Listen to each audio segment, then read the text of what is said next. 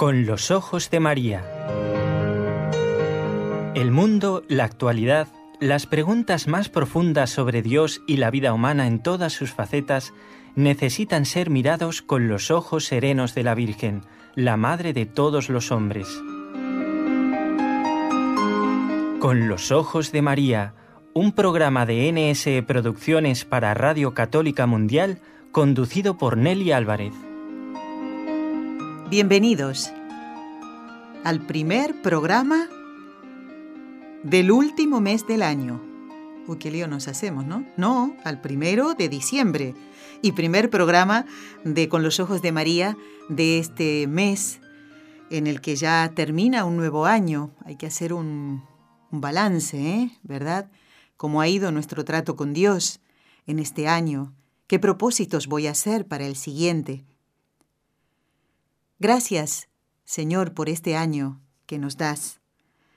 Bueno, y en este primer viernes de mes, miren qué coincidencia, ¿no? Con el número uno, coincide, mm, en este día en que ojalá ustedes hoy puedan asistir a la Santa Misa y comulgar para reparar al Sagrado Corazón de Jesús, en este día, digo, nos encontramos nuevamente, todos los que formamos parte de este equipo NSE, Nuestra Señora del Encuentro con Dios, que en conexión directa con Radio Católica Mundial les ofrece el programa de hoy. No se lo pierdan, presten mucha atención a todo lo que vamos a, a escuchar. Ahora les voy a comentar un poquito de qué se trata. Quiero dar las gracias a Jorge Graña, que en Radio Católica Mundial permite que todos los oyentes de esta emisora nos escuchen. Si no, ¿eh? no podría ser este trato con ustedes. Y desde la ciudad de Barcelona, uy, hace mucho frío, ¿eh? está Raúl García en el control junto al equipo NSE.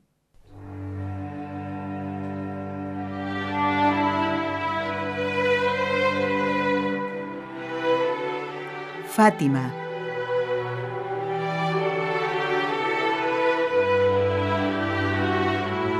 decía San Marcelino Champagnat, el fundador de los maristas. Tengo la confianza de que María no dejará perecer a ninguno de los que perseveran en su vocación hasta la muerte.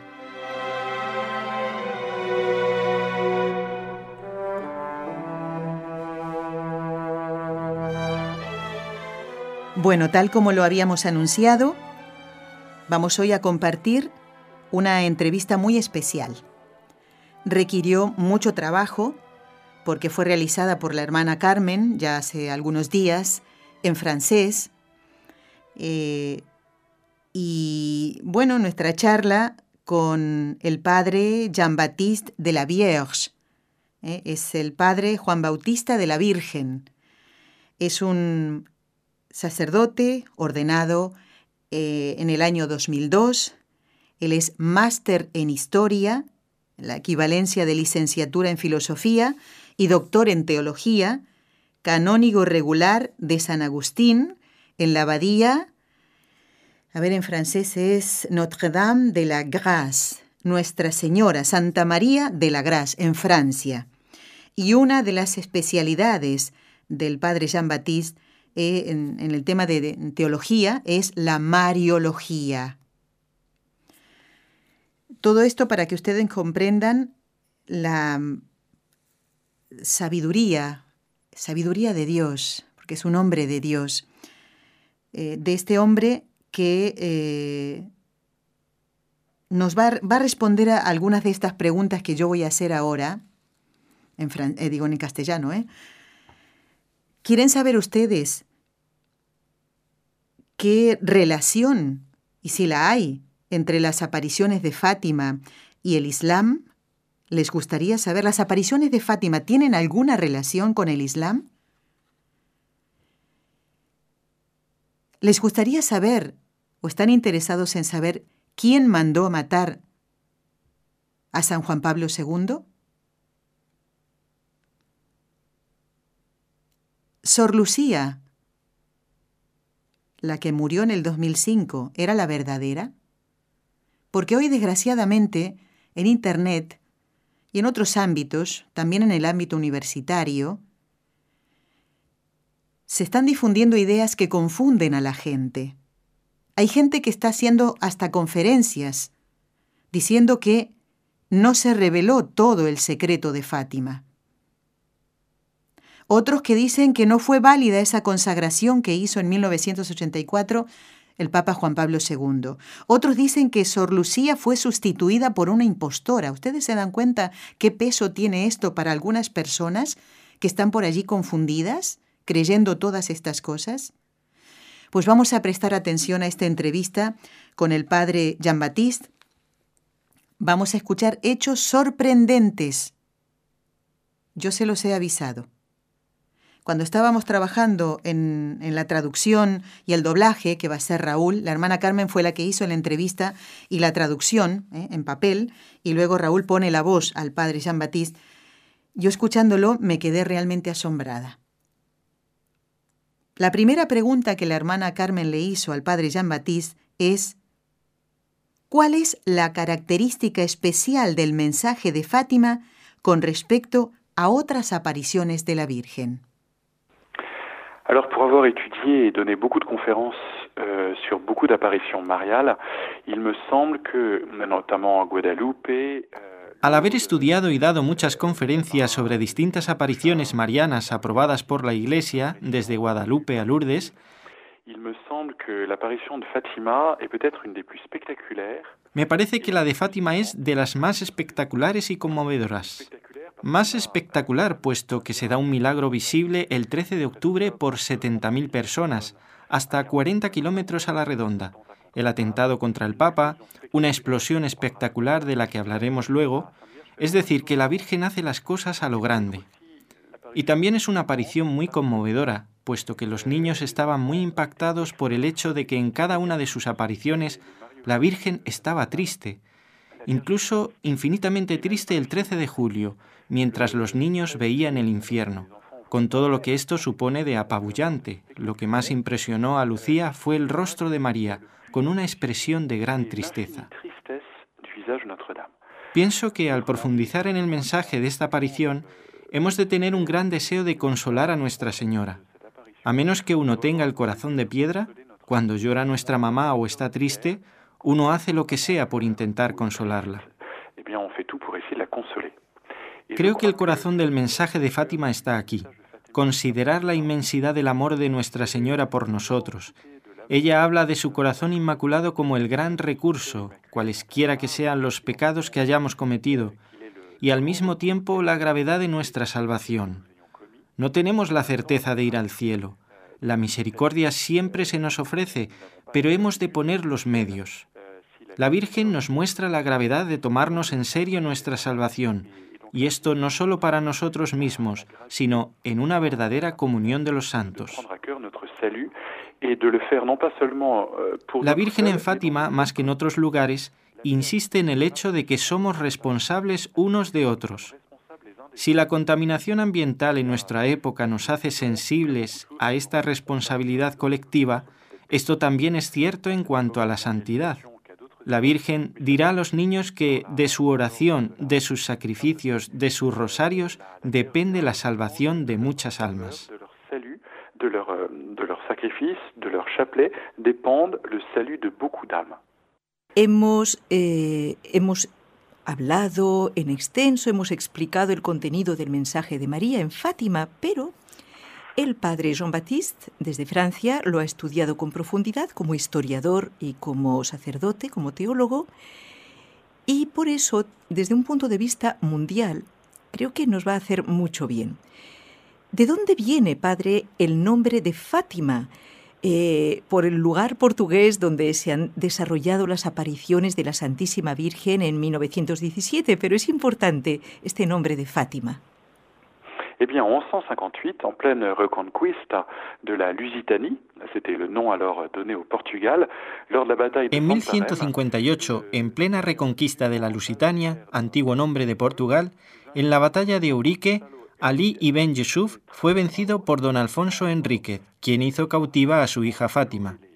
Esta joven llevaba el mismo nombre que la hija de Mahoma, uno de los fundadores del Islam. Le nom de la fille de Mahomet, donc le, un des fondateurs de, de l'islam. El rey Francisco Enrique aprueba el matrimonio del caballero Gonzalo, de sobrenombre Tragamoros, que estaba muy enamorado de la joven Fátima, a condición de que ésta se convierta y se bautice. Así fue. Ella tomó el nombre de Oureana y a su muerte el esposo se hizo monje cisterciense en la abadía de Alcobaza. Mais après la mort de son époux, qui va devenir moine cistercien à l'abbaye cistercienne extraordinairement. Él hizo depositar los restos de su esposa en un priorato cercano y sin que sepamos cómo, el lugar fue llamado Fátima. Es en esta capilla, erigida como parroquia, donde Lucía y sus primos fueron bautizados. Es decir, que actualmente los restos de los santos pastorcitos reposan en las cercanías de esta princesa musulmana convertida en 1158.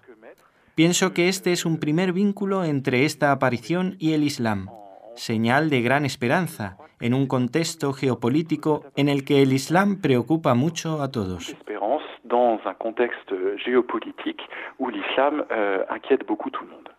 Padre, hablando del Islam, usted ha hecho investigaciones que están al alcance de todos sobre Ali Akka. ¿Quién lo encargó de matar al Papa Juan Pablo II en 1981. On a longtemps cru qu'Ali Aqsa ou Ali Akka euh, avait été envoyé par le KGB. Se creyó durante largo tiempo que Ali Akka había sido enviado por la KGB. Es cierto que la elección de Karol Wojtyla como papa en 1978 fue como un terremoto, un tremendo susto para Moscú, para los comunistas, puesto que el carisma de este santo amenazaba con mover el tablero.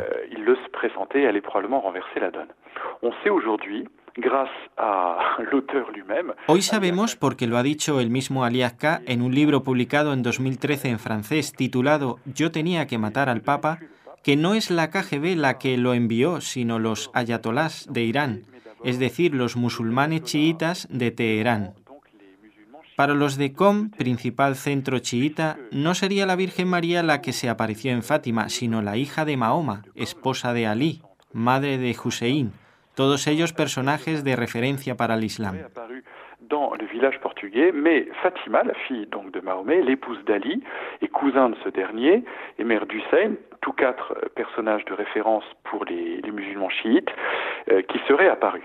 Autrement dit, Fatima, qui est vénérée par de nombreux musulmans, aurait prédit l'assassinat du pape. Ellos afirmaban que Fátima había predicho el asesinato del Papa, la ruina del Vaticano, al que los musulmanes consideran como el reino de Satanás, y el aniquilamiento del judaísmo y del cristianismo.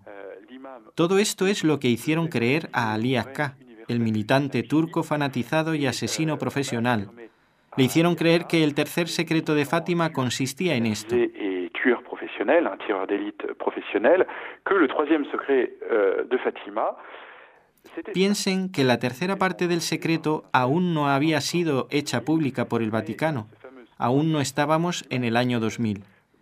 Esta tercera parte del secreto que ha hecho correr mucha tinta desde 1917 hasta el año 2000, en que la Santa Sede al fin lo revela, los musulmanes chiitas estaban convencidos de que era esto.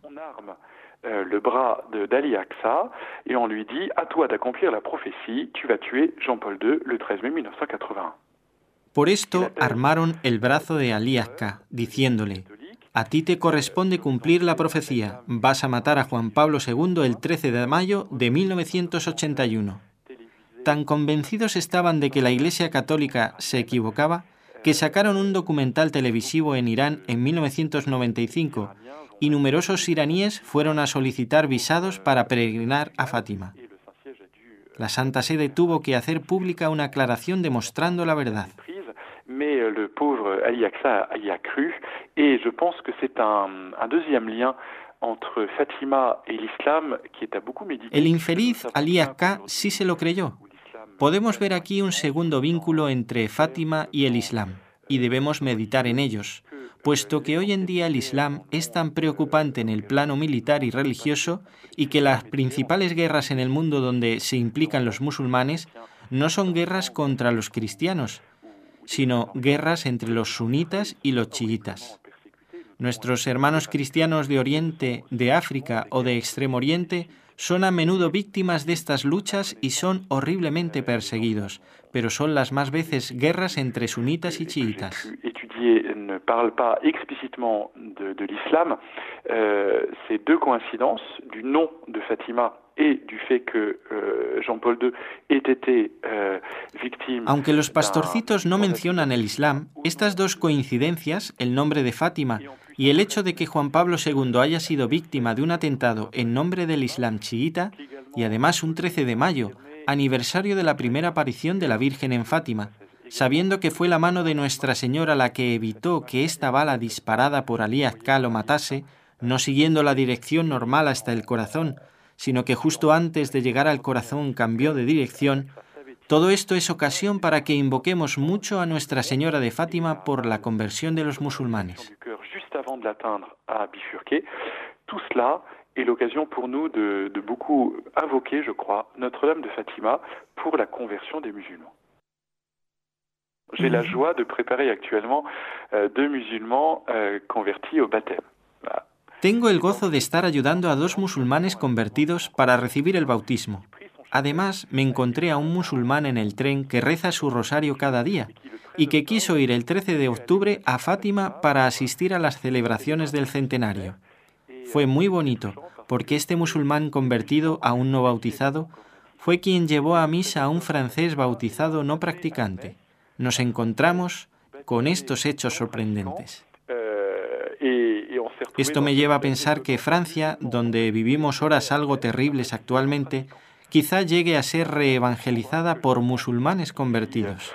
des heures un peu terribles aujourd'hui sera peut-être réévangélisé par des musulmans convertis.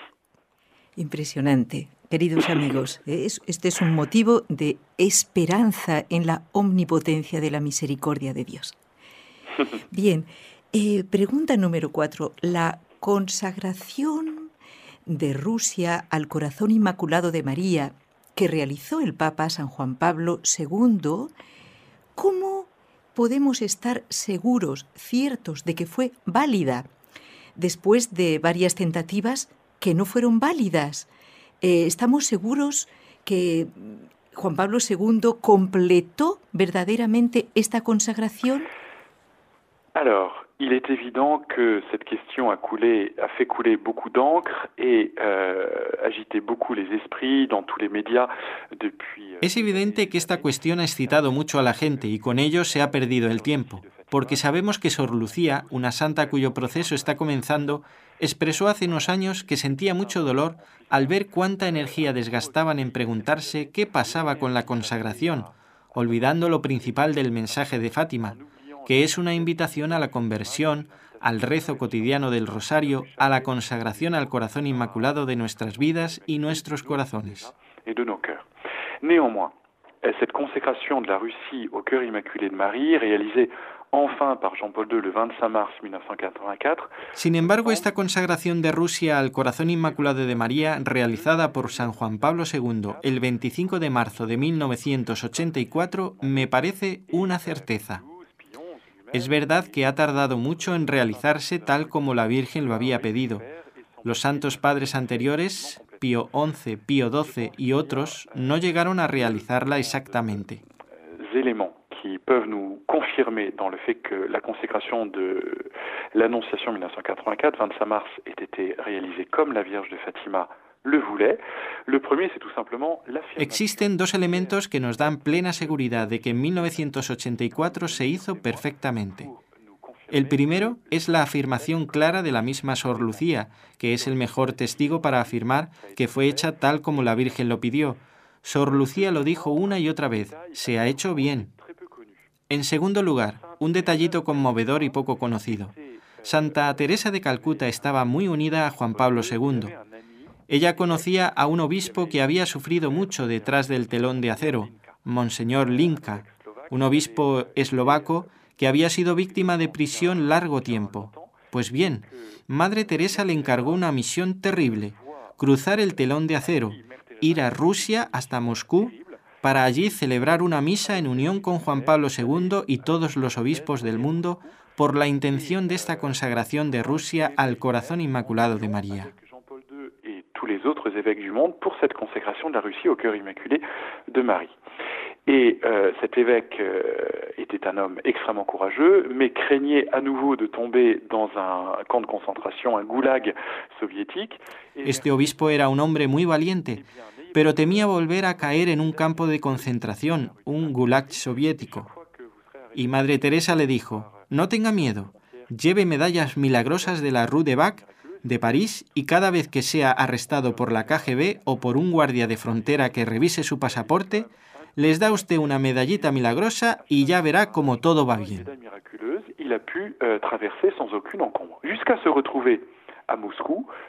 Monseñor Linka, que era un héroe de la fe, estaba de todos modos algo inquieto, pero lo hizo, y consiguió con las medallas milagrosas atravesar la frontera, entrar en territorio soviético hasta encontrarse en Moscú, en plena Plaza Roja, en la Basílica de la Anunciación. Era el día de la Anunciación lo que Juan Pablo II ese día celebraba. discrètement derrière des grands euh, pages du La Pravda, Como llevaba todo lo necesario para celebrar la Santa Misa, logró en pleno imperio del mal del comunismo celebrar discretamente, escondido tras las grandes páginas abiertas del periódico La Pravda, órgano oficial del partido que estaba sujetando su secretario como si fuera un biombo. Así, discretamente, con lo que había traído en una maletita para celebrar la misa, pudo rezar unido a Juan Pablo II en el mismo momento allí mismo, para que esta consagración pudiera llegar casi materialmente unido con el Santo Padre que estaba en la plaza de San Pedro.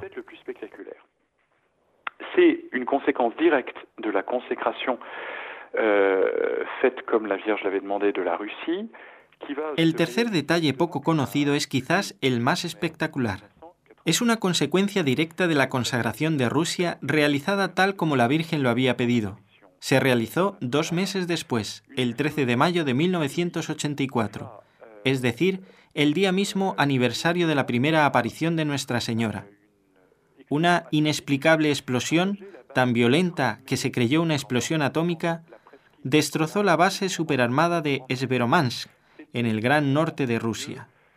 En este lugar el ejército rojo de la Unión Soviética había concentrado lo principal de su fuerza naval, en previsión, entre otras, para una invasión de Europa. Todos los militares de Europa del Oeste que estaban en activo en aquel año lo recuerdan. Di una conferencia con dos coroneles generales que recuerdan perfectamente cómo en 1984 el ejército francés, así como el de Alemania, de Inglaterra y otros, se preparaban ante la posibilidad de una invasión soviética y de una guerra nuclear. d'Angleterre et autres, se préparaient à la possibilité d'une invasion soviétique et d'une guerre nucléaire.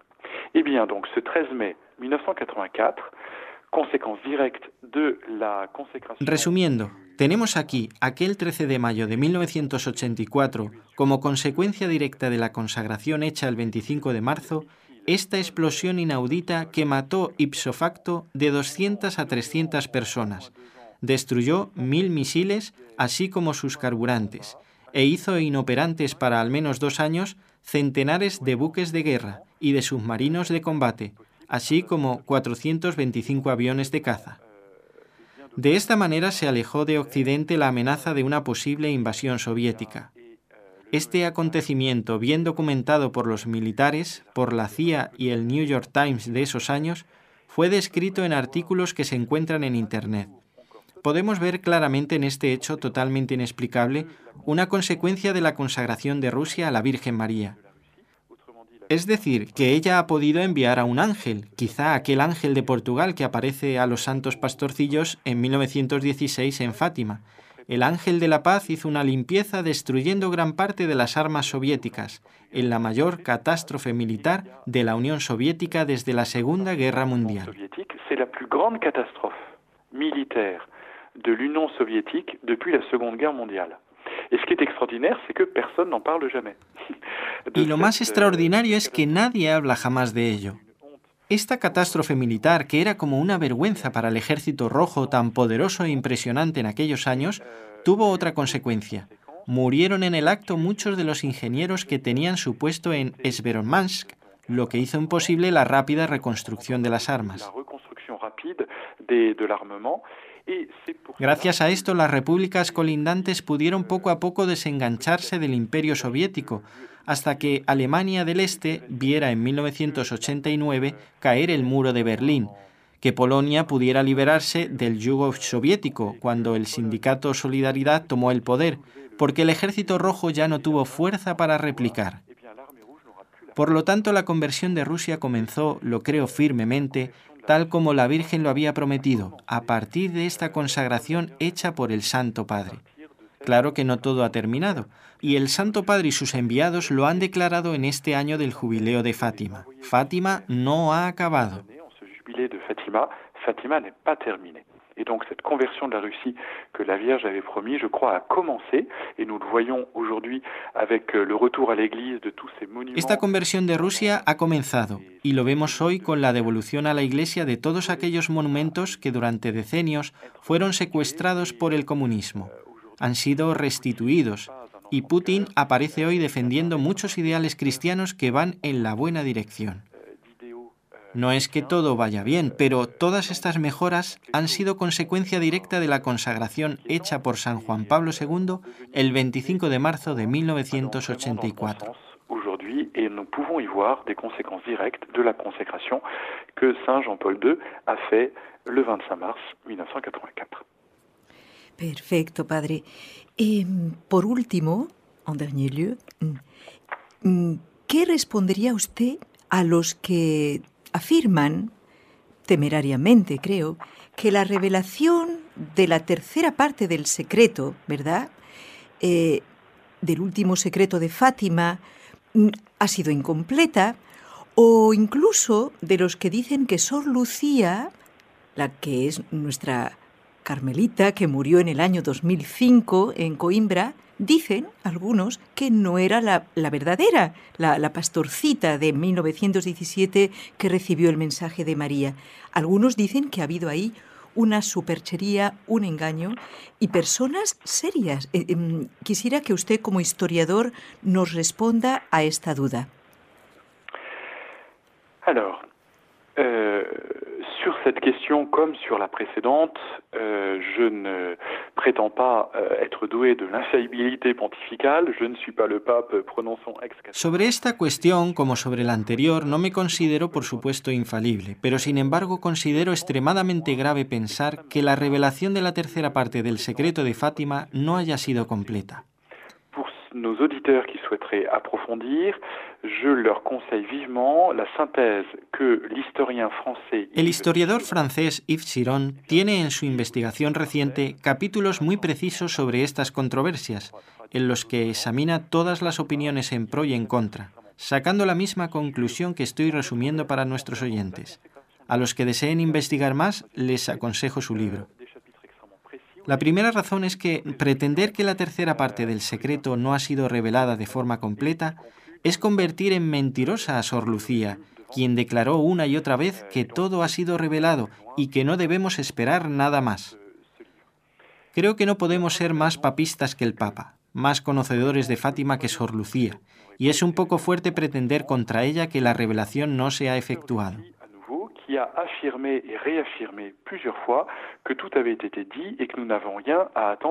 que. Pretender también, como algunos lo han hecho, que la Sor Lucía muerta en 2005 no es la verdadera Sor Lucía y que le han sustituido una falsa carmelita, pienso que ya se trata de delirio y paranoia. de prétendre aussi, comme certains l'ont fait, que la sœur Lucie morte en 2005 n'est pas la vraie sœur Lucie et qu'on lui a substitué une fausse carmélite. Là, je pense qu'on rentre dans le délire et la paranoïa.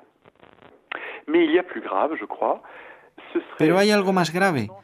Ahora que Carol Botila ha sido canonizado y es considerado santo, eso equivaldría a afirmar que un santo nos habría mentido públicamente al mundo entero.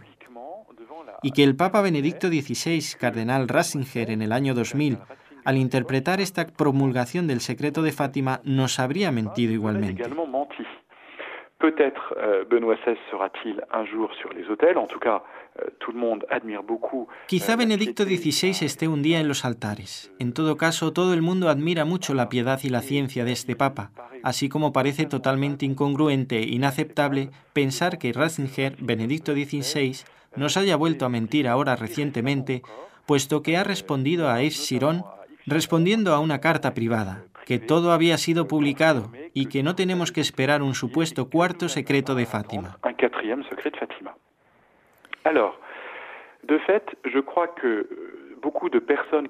Muchas de las personas que no están a gusto con la publicación del texto tal como nos fue dado en el año 2000 comparten un poco la poca habilidad de algunos papas que podrían haber promulgado este secreto. Habló de Pío XI, de Pío XII, de Pablo VI, de Juan Pablo I y el mismo Juan Pablo II, herido en su carne en 1981, quien esperó casi 20 años para promulgar este secreto.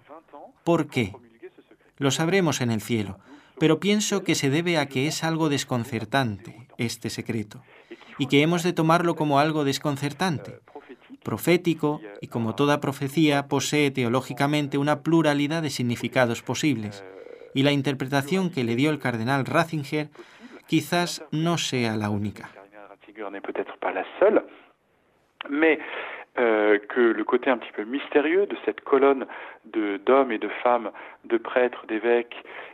pero el aspecto misterioso de aquella fila de hombres y mujeres, de sacerdotes, obispos, el Papa, que caminan orando hacia una cruz en la cima de un monte y se ve cómo son asesinados unos tras otros, el cardenal Ratzinger ha visto una alegoría de las atroces persecuciones que la Iglesia Católica ha sufrido en el siglo XX y sigue sufriendo al principio del XXI. a subi au XXe siècle et continue de subir aujourd'hui encore. Vous le savez qu'un un sociologue italien a recensé... Un sociólogo italiano ha sacado la cuenta de más de 120.000 hombres y mujeres que son matados por su fe católica cada año en el mundo. Desde Nigeria y Pakistán, pasando por Siria e Irak y tantos países donde sabemos que nuestros hermanos sufren terriblemente. El Papa que es asesinado en el cerro representa a San Juan Pablo II.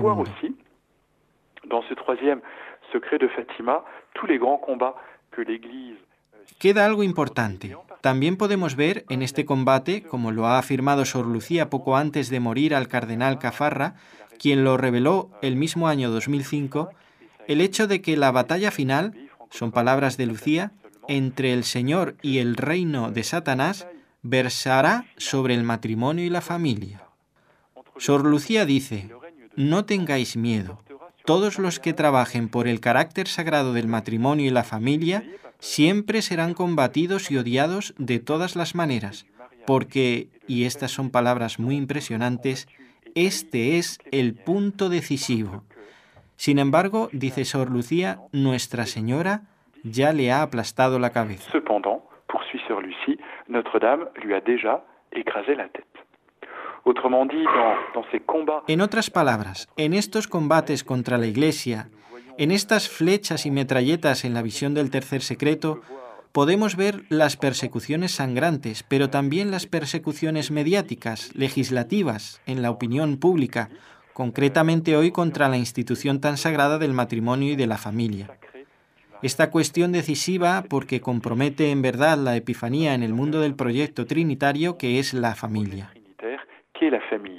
Euh, Por esto, San Juan Pablo II abordó tantas veces en particular este tema en sus catequesis sobre el cuerpo y que nuestro Papa actual muestra tanta solicitud en Amoris Leticia en concreto sobre la santidad de la familia y de preservar esta célula familiar de tantas ideas perversas que ya sabemos.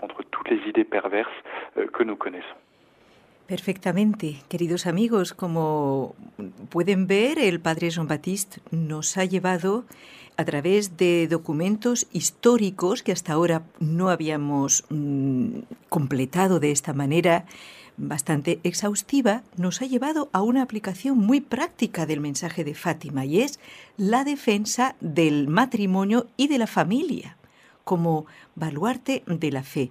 Damos las gracias al Padre Jean Baptiste y le pedimos su bendición sacerdotal eh, al final de este programa, de esta entrevista. Eh eh Bendigo a todos los oyentes a través del mundo entero, para que este mayor conocimiento del mensaje de Fátima, con algunas anécdotas históricas, nos ayude a amar mejor a Nuestra Señora, a rezar mejor nuestro rosario, a confiarnos más y mejor al corazón inmaculado de María.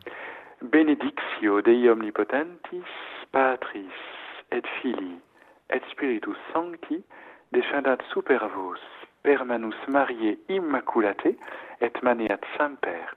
Amén. Amen.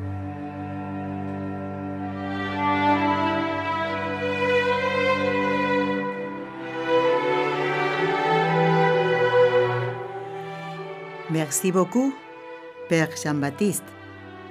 Muchas gracias, Padre Juan Bautista de la Virgen. Es- Ha sido nuestro invitado de hoy, aunque esta ha sido una grabación que hicimos hace días. Gracias a la hermana Carmen Frauca, que también es miembro de este equipo NSE, por el trabajo de tratar de contactar con él desde hace bastante tiempo y por fin lograrlo, entrevistarlo. Y gracias a Monepú, eh, mi esposo, Raúl, así se dice en francés, mi esposo, Monepú, eh, que ha hecho ha puesto la voz al Padre San Batiste en español. Recordamos, el Padre San Batiste de la Virgen es máster en Historia, equivalencia de licenciatura en Filosofía y doctor en Teología, canónigo regular de San Agustín en la Abadía Santa María de la Grasse, en Francia. Una de sus especialidades en teología es la Mariología, ¿eh? el estudio de la, de la Virgen y de todo lo que tiene que ver con nuestra Madre del Cielo. Así que muchas gracias. Nos da que pensar, ¿eh? ¿Han prestado atención? ¿Cuál es la lucha de este tiempo? Del demonio contra la familia, contra el matrimonio y la familia. Defendamos la familia, actuemos, no nos quedemos de brazos cruzados. El Padre lo dijo, ya la cabeza de Satanás ha sido aplastada, pero eh, está haciendo mucho mal en el mundo. ¿eh? Y sus instrumentos son justamente otros hombres y mujeres que quieren destruir la familia, que se ríen de la fidelidad matrimonial, que aconsejan la separación a los esposos para que no busquen ayuda, para que no sigan juntos. Quieren instruir a nuestros hijos en ideas realmente demoníacas. Tremendo, la lucha es contra el matrimonio y la familia. Muchísimas gracias al padre Jean-Baptiste. ¿Tenemos listos los teléfonos, Raúl? Bueno, pues vamos a, a escucharlo y después eh, llega el momento de contactar con ustedes. ¿eh? Tengo un testimonio para hacerles oír que especialmente a nuestros amigos de Lima, Perú, les va a alegrar muchísimo. Vamos con los teléfonos.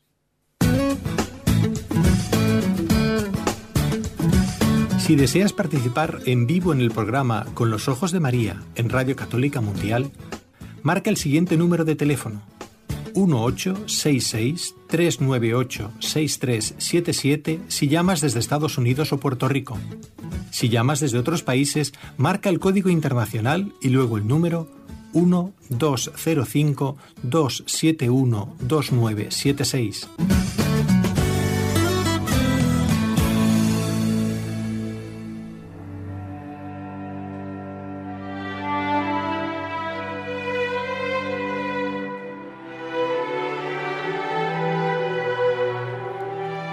Bueno, vamos a dar lectura a algunos correos electrónicos, como el de Fabricio Rodrigo, que nos dice, escucho algunos programas que retransmiten en una radio local de mi país. No nos dice desde qué país nos escucha Fabricio, por lo menos no lo tengo aquí. Dice, la verdad me gustó este programa. Soy un joven que atraviesa muchas dificultades. Espero que por este medio oren por mí. Por supuesto, Fabricio, ¿eh? y a no perder la esperanza, ¿eh? que eso es lo que quiere el demonio. No la perdamos. Dice yo, soy alguien que confía en Dios. Pues mira, ya tienes ahí ¿eh? un punto más que importante ¿eh? a favor. Y hoy por hoy no sé cómo levantarme ante la adversidad. Bueno, pues Fabricio, hemos recomendado en este ciclo de Fátima, del que estamos haciendo el programa número 70, el rezo del rosario.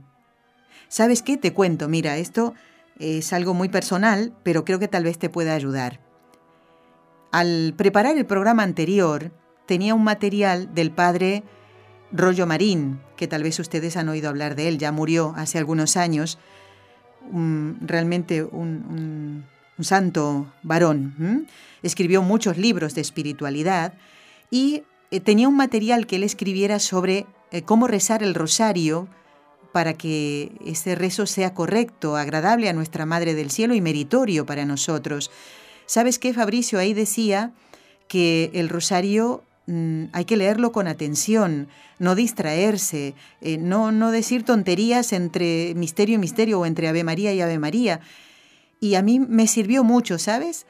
Porque a veces nosotros rezamos con Raúl el Rosario cuando venimos para la radio por la mañana y a veces yo me distraigo mucho, eh, le hago un comentario de una cosa que no tiene nada que ver con lo que estamos haciendo, con el rezo del rosario, con la Virgen, con la fe, y me he propuesto eh, en este centenario de las apariciones de, la Virgen, en estos 100 años de la venida de María eh, a, la tierra, en estas apariciones, ¿no?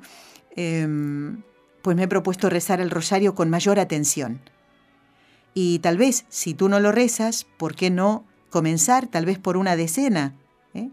Un Padre Nuestro, diez Ave Marías y el Gloria. Y ofrecerlo por una intención tuya, la de justamente salir de estas adversidades. Si confías en Dios, Él te va a ayudar. Y después de a poquito vas poniendo otro, otras diez Ave Marías, otra decena y así hasta que reces el rosario completo. Y poner toda la atención posible y que puedas. ¿De acuerdo? La Virgen te va a ayudar. Bueno, aquí está, eh, a ver, a ver, a ver, a ver. Mm, Saben que no sé quién ha escrito este correo, porque no tengo el nombre aquí. Será error mío. Dice, en la emisión de Con los Ojos de María del lunes pasado, escuché que habían hecho un programa de conversiones y en eso estaba Eva Lavalier. Pero he estado buscando en los podcasts y no los he ubicado, para ver si me pueden ayudar con esto. Sí, creo que lo dije en el último programa. Este oyente o esta oyente le recomendaba que todos los miércoles del mes de noviembre, con excepción del miércoles pasado, el 29, desde el 1, 8, 15 y 22 son los cuatro capítulos de Eva Lavalier que están en el podcast del equipo nserradio.com. Van al podcast y buscan el programa Con los Ojos de María. En esos cuatro programas, noviembre 1, 8, 15 y 22, está toda la historia de Eva Lavalier en audio, que hemos puesto en los programas con los ojos de María. Amigo oyente, lo puedes descargar y tenerlo en tu ordenador o en el equipo que desees, ¿eh? de tecnología nueva. Así que bueno, a disfrutarlo entonces y a pasarlo a los amigos. Si a nosotros nos ha ayudado, pues vamos a querer seguramente que eso haga bien a otras personas. Nos escribe Alba desde Tolima, en Colombia. Creo que es Tolima el lugar. Muchas gracias por su valioso trabajo y por todas las bendiciones que se reciben por sus programas tan formativos e importantes para nuestra vida cristiana. Alba, te mandamos un abrazo en Jesús y María. Y ahora quiero que presten mucha atención los oyentes. A mí me encanta cuando nos vienen a visitar aquí. Bueno, hay un oyente que vino desde el otro lado del océano y ha estado eh, esta semana con nosotros, aquí en este mismo estudio. Se sentó en esta misma silla y grabó este testimonio. Lo compartimos. Me llamo Soledad, vengo de Magdalena, Lima, Perú. Conocí la radio cuando se lo pedí al Señor y desde ese momento no me separo porque me permite conocerlo más y más me encanta toda su programación, desde las oraciones hasta su conocimiento en los programas sobre él, sobre la Virgen, sobre nuestra iglesia. Y sí, me encantan casi todos los programas, todos, especialmente con los ojos de María, con Nelly y, y con la hermana Carmen, con Montserrat en su música todos los especialistas, los sacerdotes que vienen y visitan la radio y que nos permiten conocer a Dios y la Virgen y encantadísima con todo. No creo que haya otra cosa más importante que el estar con la radio porque estamos con Dios. Es más, cuando ya eh, las las cosas cotidianas del mundo nos jalan para cumplir con ellas. Estoy extrañando la radio porque desde que la conocí no me quiero separar de ella. Sé que eh, Dios está conectado por medio de la radio y, yo quiero estar conectado con Él. Eh, se lo recomiendo a todos, a todos, para que pues esté, sientan lo mismo que yo siento. Eh, incluso en este momento estoy en la radio y me siento muy feliz.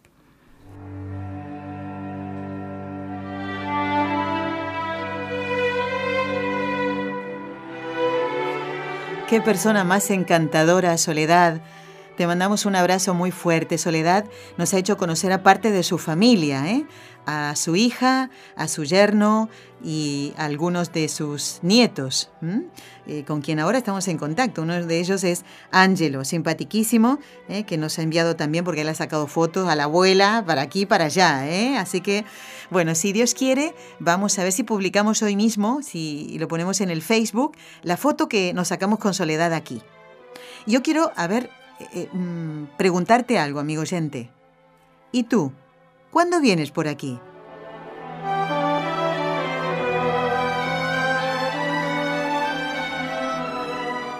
Bueno, ha llegado el momento de rezar las tres Ave Marías por la santificación de los sacerdotes. Tenemos que rezar mucho por ellos. Tenemos que valorar la misión trascendental de ellos en la sociedad. Este mismo es el objetivo del nuevo ciclo que vamos a comenzar el viernes 8 de diciembre, solemnidad de la Inmaculada Concepción. Ese día va a haber un invitado muy especial. Y ese día también esperemos a ver si se puede hacer que lo grabemos para televisión con cámara, para que ustedes lo puedan ver también. Eh, pero el directo eh, de la radio solo de radio en principio, será el 8 de diciembre.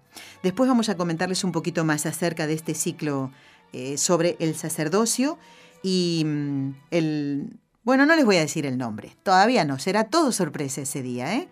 Bueno, vamos a rezar entonces, pidiéndole a María, nuestra Madre, que por el poder que le concedió el Padre, la sabiduría que le concedió el Hijo y el amor que le concedió el Espíritu Santo, libre a todos los sacerdotes de caer en pecado.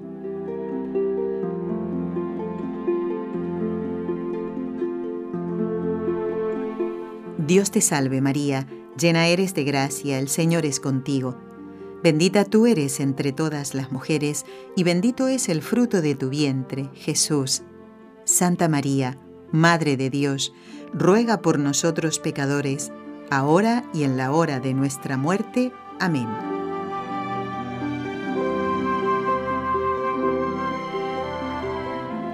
Dios te salve María, llena eres de gracia, el Señor es contigo. Bendita tú eres entre todas las mujeres, y bendito es el fruto de tu vientre, Jesús.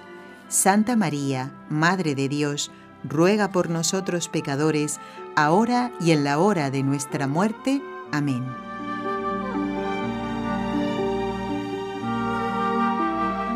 Dios te salve María, llena eres de gracia, el Señor es contigo. Bendita tú eres entre todas las mujeres, y bendito es el fruto de tu vientre, Jesús. Santa María, Madre de Dios, ruega por nosotros pecadores, ahora y en la hora de nuestra muerte. Amén. Dios Padre Todopoderoso, por intercesión del Inmaculado Corazón de María, te pedimos la santidad de los sacerdotes del mundo entero. Y encomendamos fundamentalmente hoy al Papa Francisco para que dé fruto su viaje apostólico a Myanmar y Bangladesh. ¿eh? Él es sacerdote y también lo incluimos en estas oraciones.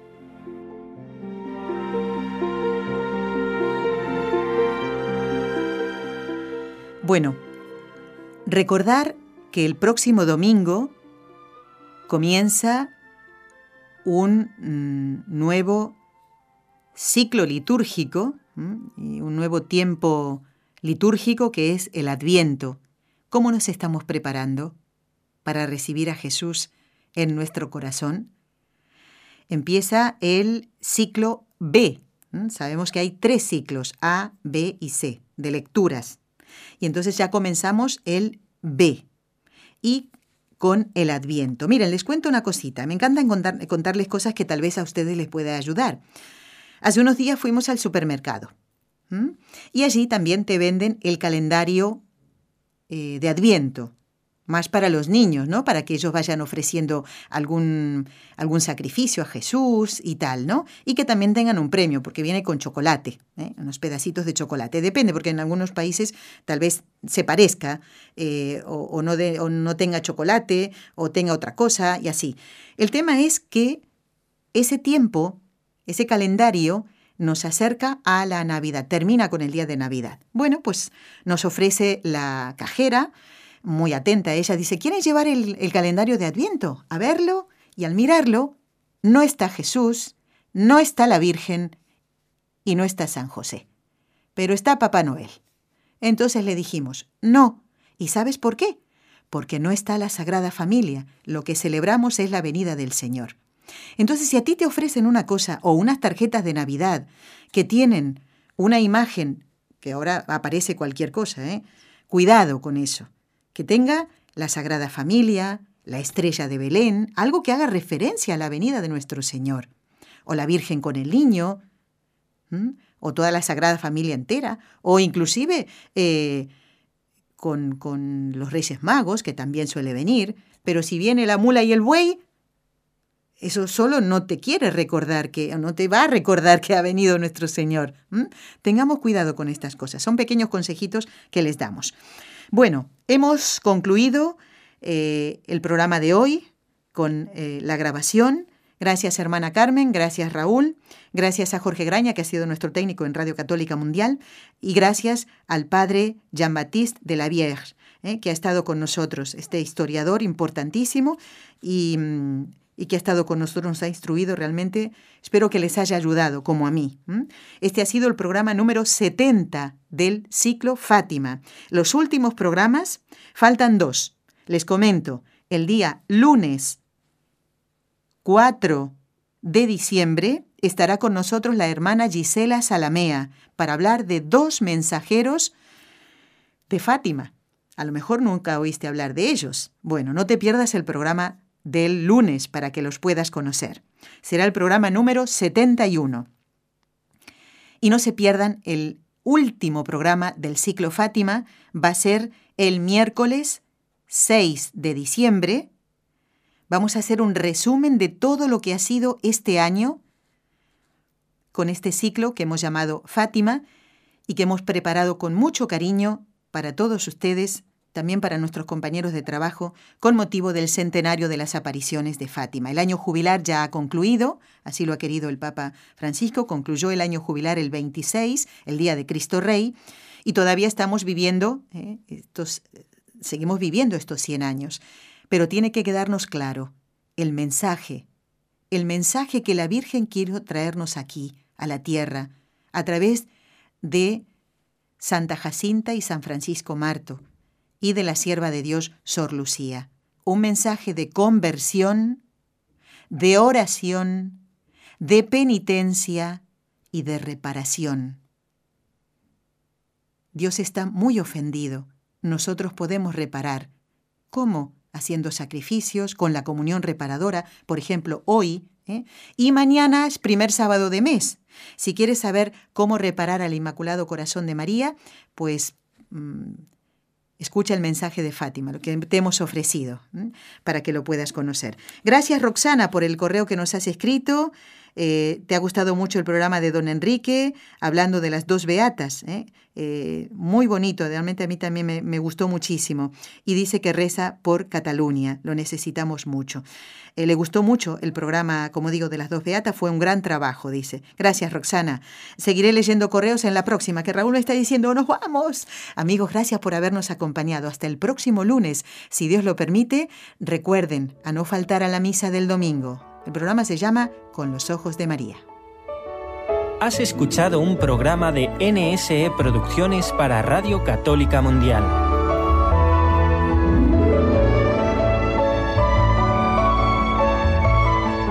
¿Quieres conocernos?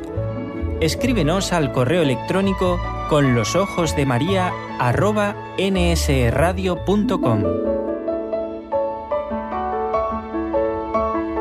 Envíanos tus sugerencias o comentarios con los ojos de María arroba nsradio.com.